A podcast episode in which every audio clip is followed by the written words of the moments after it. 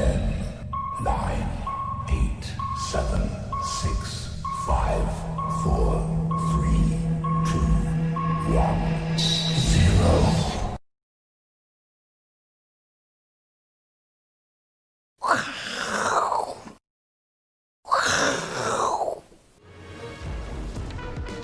欢迎收看，我是金钱爆。那大家好，我是信富啊，很高兴今天又来跟大家在这里碰面。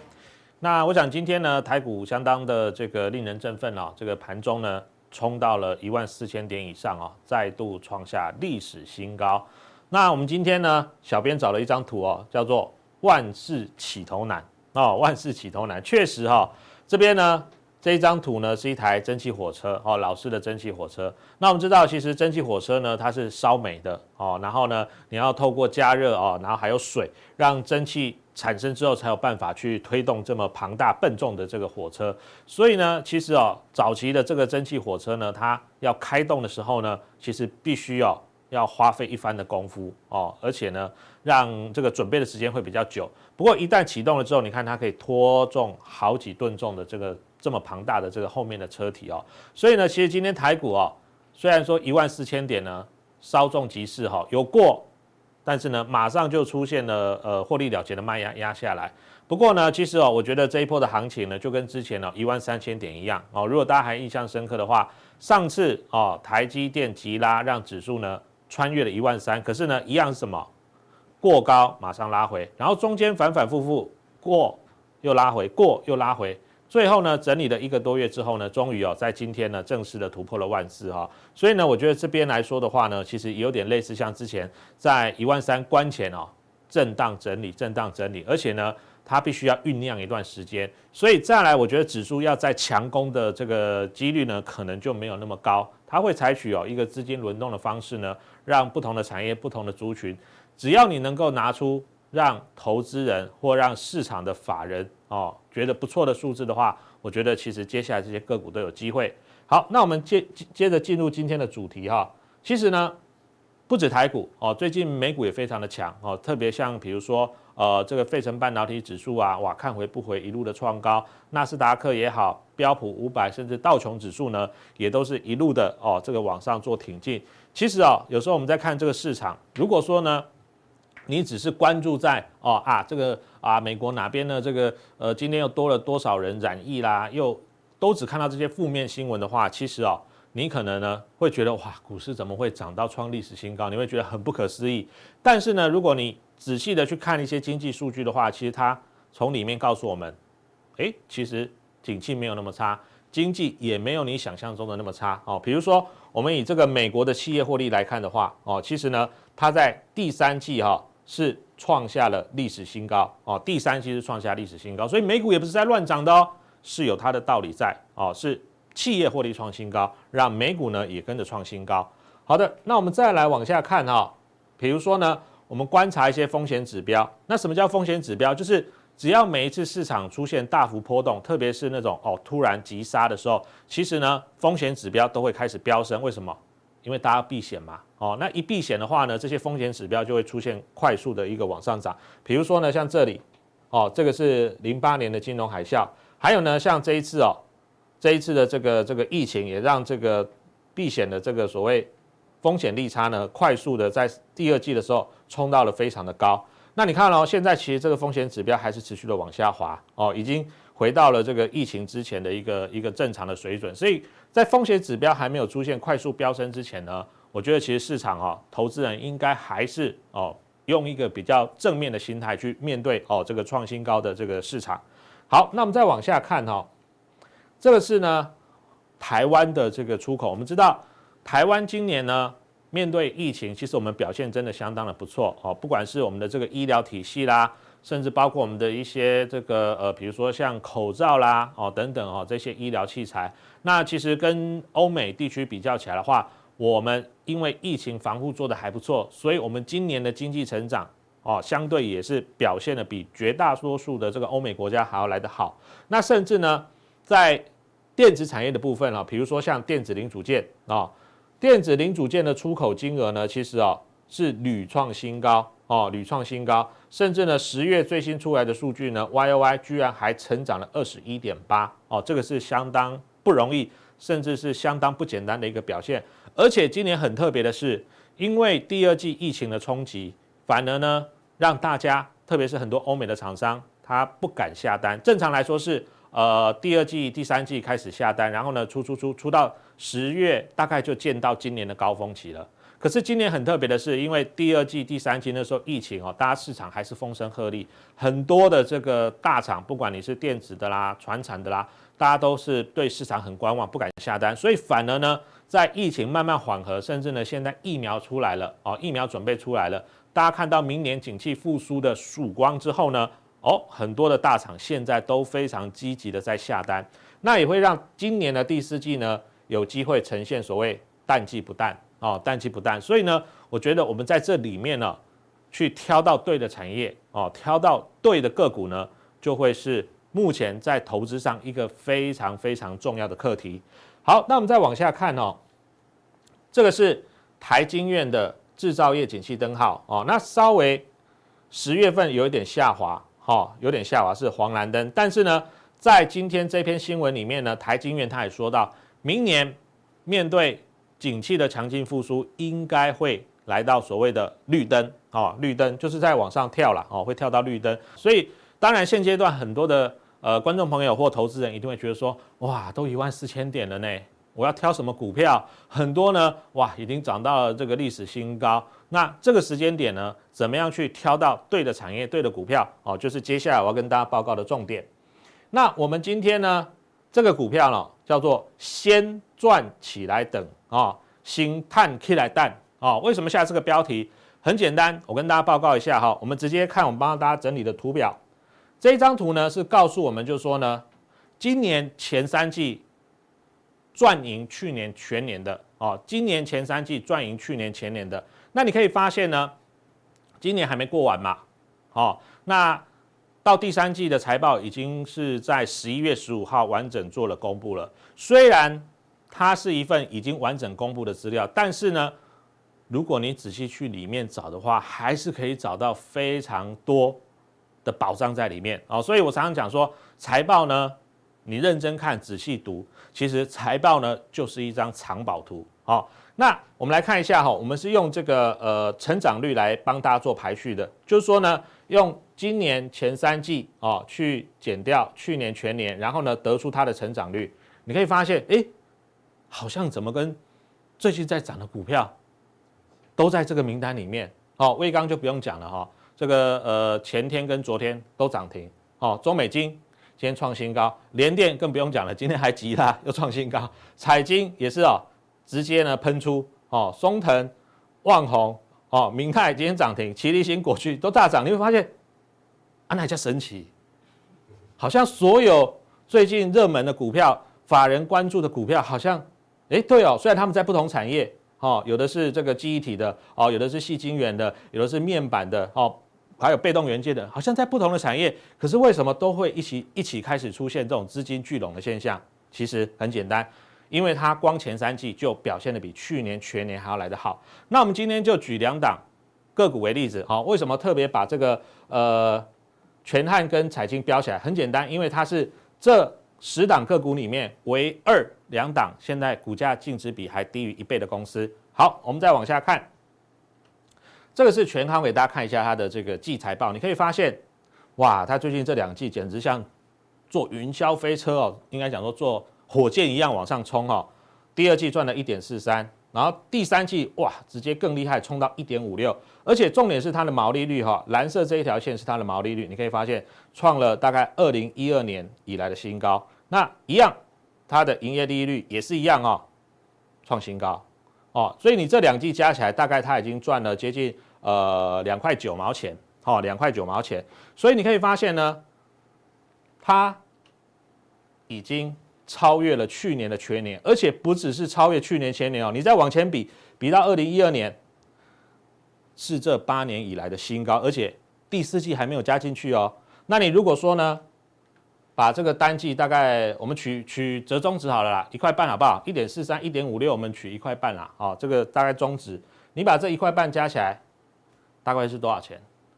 四点二、四点三左右。哦，那今天的股价大概也四十出头，所以它不只是股价净值比还不到一倍，它连本益比呢也都还不到十倍。哦，所以呢，为什么像这样的个股，我们今天会在这个股市指数创新高的时候，还跟大家来做报告？为什么？因为基期真的够低，哦，股净比不到一倍，哦，那本益比还不到十倍，哦，那这个是大家可以去未来关注的。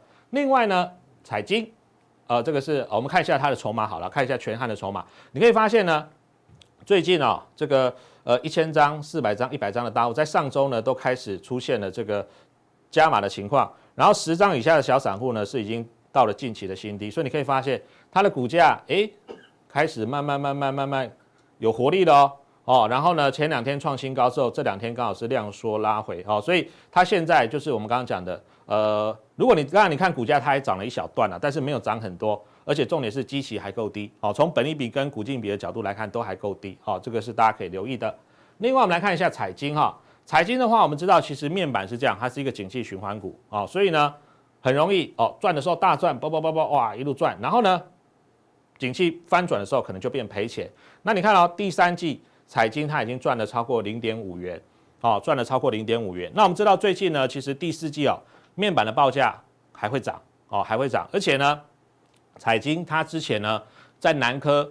哦，卖了一块地呢给台积电，好，这个卖地的收益获利呢也还没认进来，所以呢第四季这样来看的话，彩晶应该获利也会比第三季好啊。那同样的，你可以发现，你看最近彩晶啵啵啵哇，一路从这个九块多哈，短线上它也涨了三成哦。今天盘中最高来到十二块啊，当然因为它过高了哈，那今天大盘尾盘有点拉回，所以它也是过高拉回。不过你可以发现，如果先我们先扣掉这四天不看的话，哦。这这这四根 K 线你挡掉不看，其实上礼拜跟上上礼拜，你看这个一千张、四百张、一百张的大户，人家就已经在收筹码了，哦，就已经在收筹码。那收完之后呢，刚好搭配到这个礼拜有面板的利多，你看一下就拉出了接近三成的涨幅哦。所以有时候呃，我们选股哦，一定要注重一些细节，从财报的细节，财报看完之后，哎，觉得数字真的有。然后呢，去找技术面的形态也不错，准备哎，好像飞机一样哦，这个滑行、滑行、滑行的差不多，准备哇，机头拉起来就要就要准备这个仰角起飞了哈。那再看一下这个筹码，其实大概不外乎这这一些东西，你把它这一些材料你把它备齐之后，你就知道说哎，怎么样找到哈这个位阶啊，或者说相对啊这个呃比较有机会啊开始发动的一些个股哈。所以我想呃，我们再回到刚刚那一张表了哈，所以你可以从。呃，这一张表里面呢，去找寻你觉得最近不错的哦，那特别是呢，市场资金关注度比较佳的，那我想重点还是，如果数字漂亮、财报好，然后呢搭配呢，目前市场哦资金的一个动能还非常强的话，我觉得这张表大家可以好好的研究。那里面呢，就我刚刚讲的财报就是一张藏宝图。接下来还有下面一位来，来各位投资人啊、大家好，我是 Vincent。好，今天跟各位来。开头呢，谈这个一个一个小故事。我想画面上看到的这个时候，为了与你相遇，我想这个这这是一部片子啦，哈，也蛮温馨的片子。那是演一条狗哈，那一只呃轮回了好好好几次哈，投再投胎，最后还是会回到它主人身边哈。这个这是一个蛮温馨感人的故事哈。这个电影我想应该很多人有看过。那这个内容我就不提了啊，因为让你们自己看会比较我。我如果把它讲出来的话，哎，你们就知道结果。那为什么谈这个？其实我讲主要哈，就是说我们一直在谈哈，因为今天股市哈，加权指数盘中突破一万四。我想刚这个这个我们幸福哥也谈过哈，我想这个这个就是什么？这个就是一个一个一个动能。我讲多头哈，你一旦它的基本面，我们讲狗与主主人嘛，我们一直在每次在提，只要那个主人方向没有改变哈。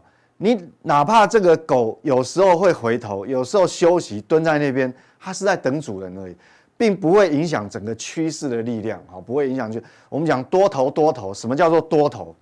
多头起码要看你要真正看到好几个头，很多很多无限，多到数不清了，好几个头，最后真正主人转向了，它才真的做头下来。多头嘛，要好几个，不是一个头就会下来哈，主要是这样。好，那我们现在就来谈一谈哦，因为。每个月第一个礼拜都有一些重要数据来公布，好，那尤其是美国，美国当然是全球股市的这个领头羊。那马首是瞻哈，我们要来看一下。看现在真正全世界的这个主人呢，好，到底有没有方向改变？那我们全世界所有的股票，不管美股、亚股还是欧股，这个狗才有一个方向性嘛，哈，走太多呃走太快了，当然要停下来休息，要整理嘛。那如果哎这个走比较慢的，那当然方向没有变，它要跟上脚步哈。那我们来看哈，这画面上就是美国这个 ISM 制造业指数 PMI。我想这个我们每个月的第一个礼拜都要跟各位讨来追踪这个很重要。那各位看到这是制造业啊，因为服非制造业属于服务业的部分哦，也是非常非常重要。因为美国是靠内需嘛，但是早上在抓这个图的时候，因为资料还没有进来哈，这个要到晚上才会新的资料才出来。那我们先谈这个制造业指数，蓝色的曲线是制造业。那我们看哦，这个制造业哈，在过去等于说过去五个月哈，很陡峭的上来以后，那到新的新的公布出来的十一月份的这个数据呢，哦稍微回头往回头。那上个月呢，稍微比较高一点。那这个月有稍微哦回来。那等一下我们会跟西部解释一下。我们从这个图上哈，虽然它有稍微转折往下。但是基本上它距离这个红色，我特别画这个红色就龙枯线五十哈，距离还是非常远。等一下，基本上只要在这个五十以上，基本上都是属于一个扩张扩张的力道。那我们再对照，我们对照过去这个历史哈，比如说这个从二零一五到现在，各位要留意什么地方？不要看它一回头哈，你就很害怕很害怕。其实不是这样看哦。我刚刚讲它距离五十龙枯线还非常远。所以基本上在这这边震荡，其实是可以理理解。我们如果追溯哈过去这个美国景气哈，各位去想，你如果身边有 K 线，你去打，二零一八年的四第四季是美股出现一波比较明显的回档。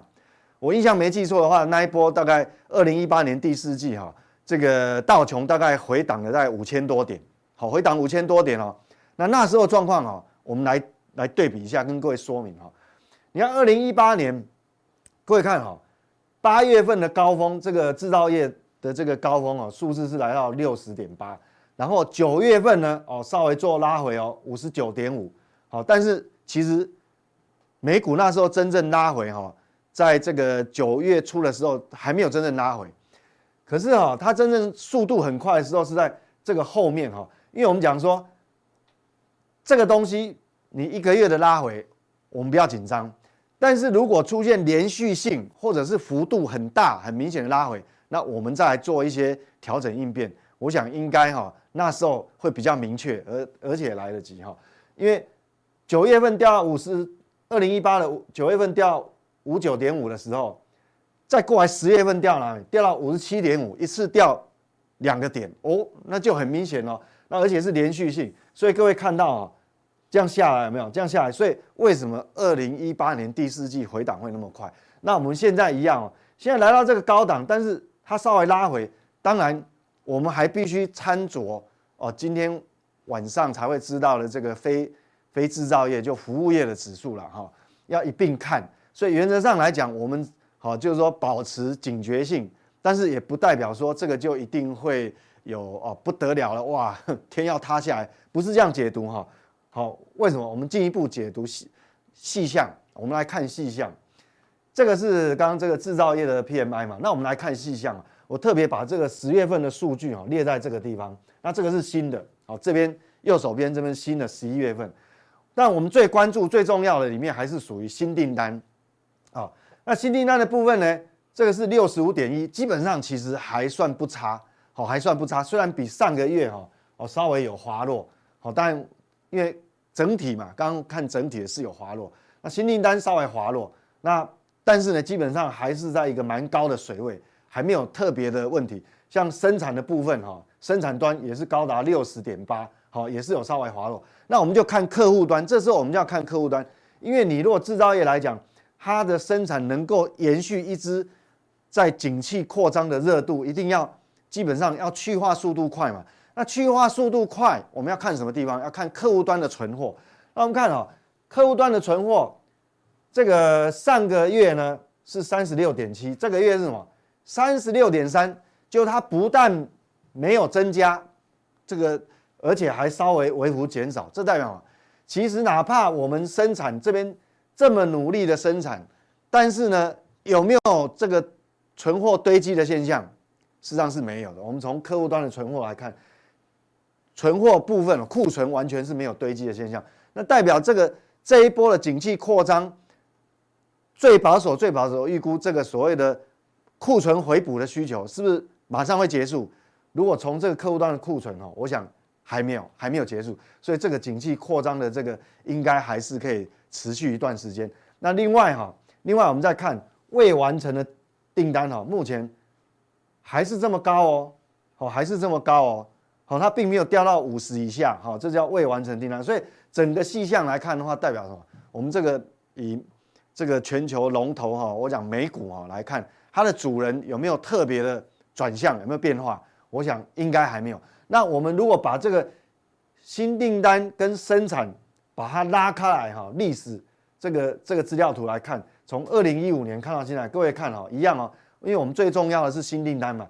那新订单从这个红色红色的曲线是代表新订单，那蓝色的部分是生产，哦，因为你订单来了当然生产。等于说，目前为止哈，那当然也可能，也许受一些这个这个疫情哈，还到目目前还在还在发酵。新公布出来数字哈，早上我看哈，昨天昨天美国的新增确诊人数还创还创新高哦，创创今年以来新高，达到十超过十单日超过十九万五千人哦，所以多少哈还是会有一些影响的，影响一些经济活动。但是目前为止哈，应该都还在可以忍受的范围，所以目前来看是很好啊，还算 OK。那接下来当然说我们哈还有一个细项我们要关注，就是说雇员的部分，就是说这企业竟然接了那么多订单，那我们讲说你美国要靠内需消费嘛，那你雇员这个数字就很重要，因为你新接这么多订单，你是不是增企业是不是有增加聘雇的动作呢？那我们看哦，新公布出来数外。出来数字是四八点四，反而是比上个月少掉下去，好，所以我想这个东西多少还是会这个对这个让这个病毒干扰哈，还是多少还是会有。那这个回头我们就要去看一下，因为你如果时间久了，那还是会影响。为什么？因为你如果就业市场不好的话，那多少还是会影响消费。那我们就要来看哈，我们追踪这个连续申请失业救济金人数哈，红色的这一条。好，蓝色的这一条呢是属于初次，那初次的话，我们可以看到哦，这有一点降不下来，还微微的、微微的往上勾，有没有？往上勾，等于说新公布出来的数据哈，那今天晚上还有新的数据啦，那这个是上周四的哈，它初次申请有七十七万八千人，好，比前一周这个七十四万还要多，有一点勾上来。那接下来我们就要观察红色的红色的曲线，如果红色的曲线哈。但今天晚上有新的数据嘛？我们这样看哦，如果你连续两周以上哦，它已经开始，它现在连续一直降。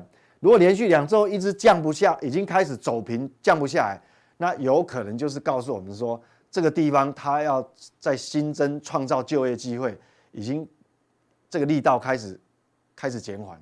那我们当然也就要很谨慎。不过基本上我们还是还是要看连续两周以上哈。要连续两周了，这个红色的曲线，这是牵扯到就业，因为你就业如果说一直出不来的时候，最终，好，它它虽然时间有递延，但是最终还是会影响到消费。但是各位不是说这个哈，这个数据不是说不好，美股就一定会崩掉，不是这样讲哈。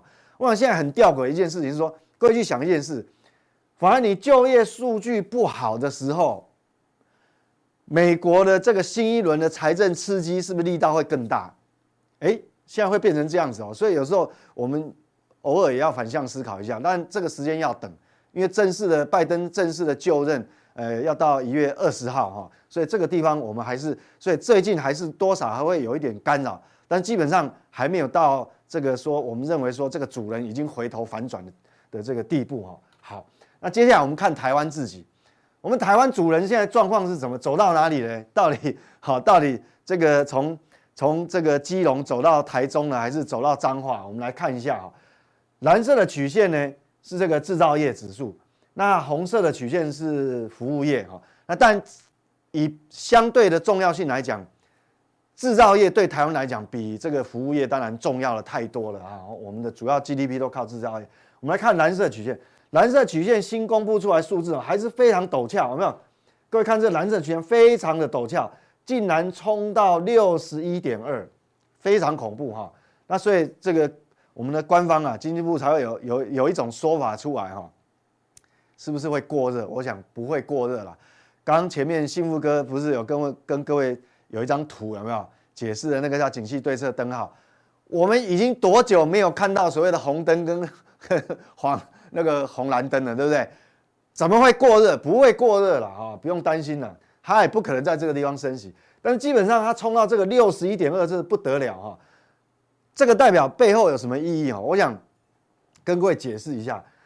基本上这个这个制造业 PMI 能够来到六十以上，很显然代表。我们台湾的这个景气哈，已经扩散到很多族群，不是单单只有半导体。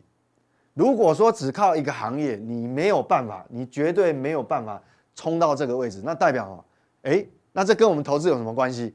这代表一件事情，就过去来讲哈，股市的轮涨是这样，比如主流股一旦涨一休息，完了就哗哗哗，哇，股市就好像哦一一一路崩跌啊，也不是崩跌啊，就回档幅度会很深。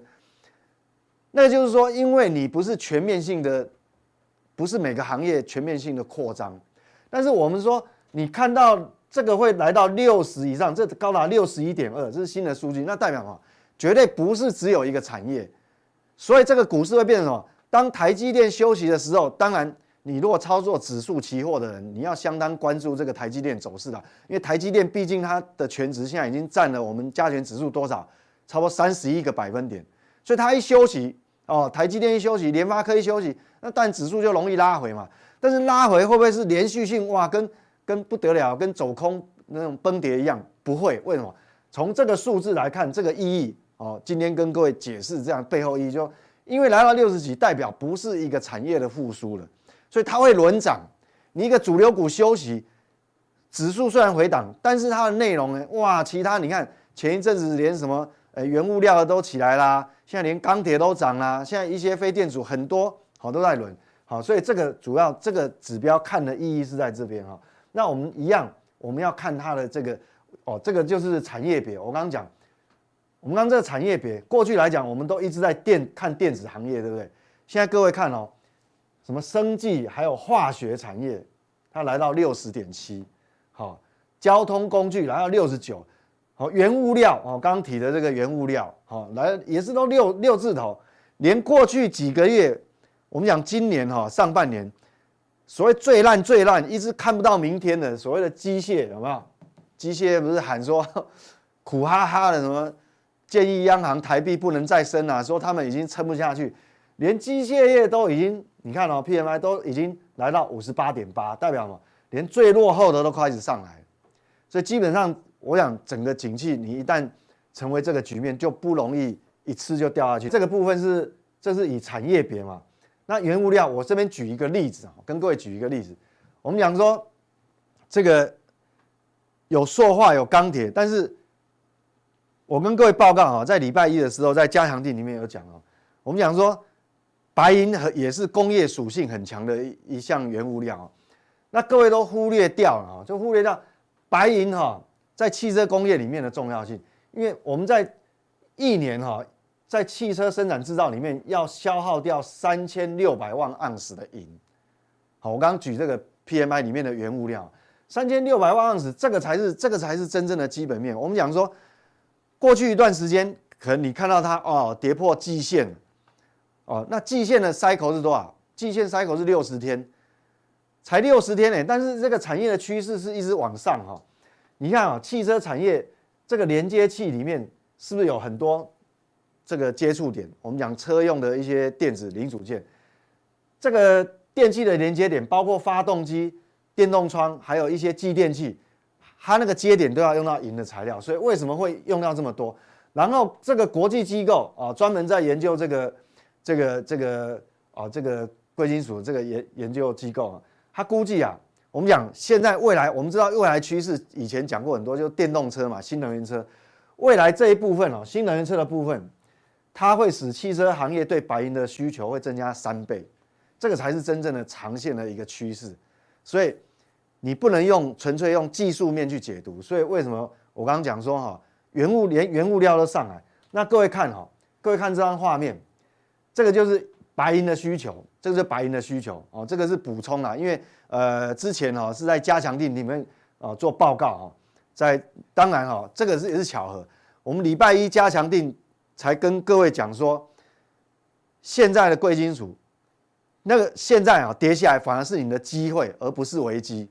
结果我们才讲完哈，我讲贵金属的低点刚好就是礼拜一晚上，所以你如果说有追踪我们的这个加强定，我想你应该可以在非常重要的切入点里面，非常不错的切入点哈，做做做好重大的布局。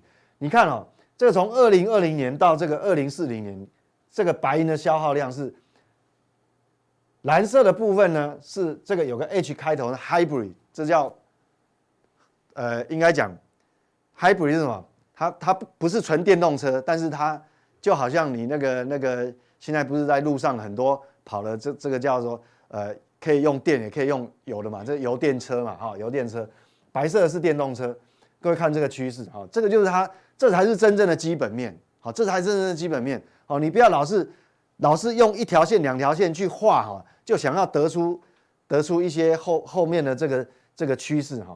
好，我们接下来看这个，刚讲还没讲完这个 PMI 的细项，细项啊一样，十一月份的数据在这边，那十月份我把它特别把它列在这边，你再做比较。但我们觉得最重要还是所谓新订单，各位看到哈，新订单还是很高哦，还是六十四点八，这个数字非常高。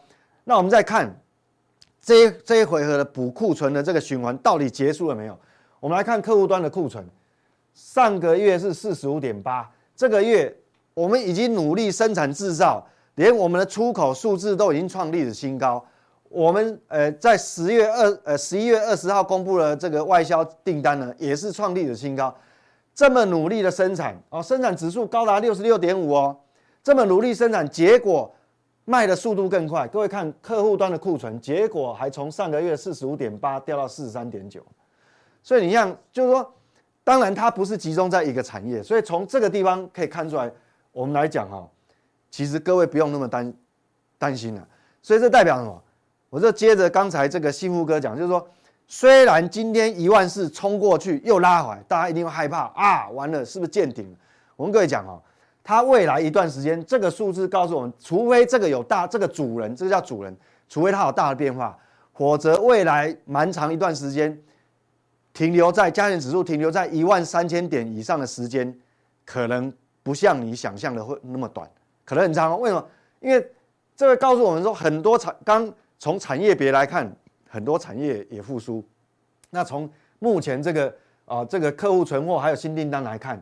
好，还有未完成的订单一样啊，未完成订单还是高达五十九点六，这代表什么？这个景气没有那么快就可以熄灭。好，我想这个对大盘有关系，跟各位做一个呃跟大盘连接的解读哦，那各位就会比较清楚。好，那我们看，所以我们讲说，为什么主计处？我想主计处哦，毕竟是官方单位啊，它比我们手上比我们掌握的数字哦还要多，一定还要多啦。好，所有。国内的一些主要大的这个集团企业呢，实际上他们都是有这些呃很多的窗口联系啊。他当然掌握数据比我们多。那我们看主计处怎么看明年呢？他不但上修了今年的 GDP 哦，本来前一次是在八月份，八月份，好，八月份他认为说今年大概只有不到一点六，好，那现在是什么？现在十二月份他已经上修，好，上修今年的 GDP 呢？大概预估会在二点五四，好，这 GDP 的成长率，好，这是 G GDP 的成长率。那这个柱状体的绝对值是什么？柱状体的绝对值是这样，台湾 GDP 的人人均人均 GDP。那当然我们这边有汇率啦，啊，暂时用汇率二十八点八。那今天又升值了，好，今天盘中还升升破二十八点五。所以很显然，为什么主计处说？他蛮大胆，他认为明年我们的人均 GDP 可以突破三万，有没有？突破三万。如果照台币这么强的话，不止股市可能遇小不易，我们的人均 GDP 还可以达到这个地方。而且主计处认为说，明年的 GDP 的成长率呢，今年二点五四已经不得了了，不得了，不得了，这全世界吓死人了啊！今年啊，放在今年主要经济体，明年还可以达到三点八三。当然，我们就边走边看，我们一季一季修正嘛。那我的看法就是说，至少股市上半年应该不会有太大问题。如果用年增率来看，为什么今年上半年基期都很低？明年下半年再再来担心嘛？为什么？因为今年的下半年景气表现太好了，基期垫很高。那如果这个三点八三分成四个季度来看，反而年增率什么有可能新明年的第三季、第四季反而年增率没有那么高。好，大概是这么解读。所以我们看到这个图，那各位应该就可以比较放心哈。好，那等一下呢，我想，其实我们过去哈，今天来攻到一万四哈，我觉得。这个行情来到这个地方，你也不要随便轻易去乱追了。反而这个地方，我们要把脚步放慢。你要去多少是想哦。那过去三个月、四个月这样过去以后，我想我来到这个我是今年报也蛮一段时间。八月哈，八月盆呃都每个月每个礼拜固定来哦。八月到现在已经多久？八九十十一哈，已经超过四个月。四个月以来，我发觉很多问题，很多加强定还是普通定的这个投资人问的问题，其实。到最后发觉，其实真的都不是标的的问题，我觉得是投资人哈自己的节奏掌握的问题，还有就是说你的资金控管的问题，会造成你可能赚的比较少，或甚至于没赚到。你要先想好，为什么我写说这个观念很重要？投资人你要先想好你要的是什么，你要的是什么？好，那你如果什么都要，你就会什么都要不到。没有骗你，我常常在公开场合，就是不管在讲座还是其他媒体，我常常讲说，你要先知道你要的是什么，什么都要，你会什么都要不到。我举个例哈，我为什么要语重心长讲这个？就很多投资人讲，每个人因为操作的 cycle 不一样，你的能力圈也不一样，你的时间也不一样。有的人每天时间不够用，有的人早上他有他有一些空余的时间，所以他可以看盘，所以不一样。所以为什么有的人呢？看股票 K 线图，有的人是看十五分钟 K 线图，有的人是看日 K 线。我不知道你看的是哪一种线。那有看十五分钟 K 线，那当然操作方式不一样。看日 K 线又不一样。那有些根本没有空，他可能去买共同基金，可能他看的 K 线是周 K 线，对不对？所以我想说，你什么都要，你真的会什么都要不到。我再举一个例子哈，我们从当初呃这个所谓的这个五月六六月份开始哈，一直在讲这个。到七月份一直在讲什么风力发电的这个这个族群，会讲当初在讲这个中心店的时候，好什么华城的时候，他们也不动啊。刚开始成交量还很少，那时候大概不到三十块，大概二十七块、二十八块。结果呢，后来大后来也是差不多一慢慢慢慢发酵哈。那你要有耐心，我觉得投资人这个地方你真的就是要有耐心。后来呢，八月份大涨一波，中心店涨了大概八成。结果九，你如果硬去追高的哈，那九月份一个很大回档，大概从五十八回到将近四十块，哇，那幅度非常可怕。所以你要这个节奏，我想其实你要踩对，就对的趋势。我们有时候会误判，好，就是说发酵点。我讲的误判那个时间发酵点，而不是误判趋势。趋势我们误判的几率比较小，好，比较小。所以有很多个股呢，我想涨翻天了，那是不是说我们就看不好了？不是我们看不好。我们认为说，股价涨多了，你这是要回回头想说哈，发挥这个巴菲特的精神，叫慢慢变有钱。我们想慢慢变有钱，你走那么快，你就卖一部分嘛。你手上有两张，你就卖一张嘛，把现金留下来，现金留着，你就有其他的机会，好再去做其他，你参与其他机会。这个机会成本有时候哦也是蛮高的。那我们是，我们也不是报喜不报忧，这个不是我的风格哈，这不是我的风格。我们也有一些。呃，这个推荐的股票到现在还没有发酵啊。比如说啊，永冠有没有涨？永冠没有涨啊。但是趋势有没有改变？趋势没有改变，但是改变的只是可能短短线的这个情绪，好，或者市场情绪，或者它筹码因素，它还没有发酵。那我觉得这个地方你就要要有一些耐心啊。像当初讲那个鹏程，还有这个胡联啊，汽车电子，那刚开始讲它也不动啊，很黏啊，但后来也是大涨。那大涨之后你们处理？我觉得说，你要的是什么？你要想清楚。大涨之后，我们可以调节一部分，但是不是我我我们就不看好它，而是说趋势没有改变，但是短线你可以把一部分的现金啊把它收回来，哦，你可可以卖掉一半，那一半现金收回来，哎，就等待机会啊。等待机会有两种，我今天讲这个操作策略，就是说等待哈这个现金说，当你原本比如说假设你你这个环球金卖掉，或者说你风力发电族群你卖掉获利了结部分，等到它有比较明显的刚好有那种机会拉回来之后，你再买回来，为什么趋势没有改变？我想这这这这这种操作方式的话，对你你就会越来越顺，越来越顺。好，那等一下加强定哈，我们就来回答一些。投资人大概已经问了两个礼拜的问题，已经我们讲礼拜一哈，跟刚才我们对这个贵金属的看法也已经啊跟各位呃解谜了哈。那加强定要解解解释一下这个追踪一下哈，帮投资人追踪一下这个农粮大宗物资的这个黄小玉啊，就是有太多投资人问问了两个礼拜，那等下加强定来告诉各位说，现在我们新的看法，我们怎么样来针对这个市场做一些呃对策以上。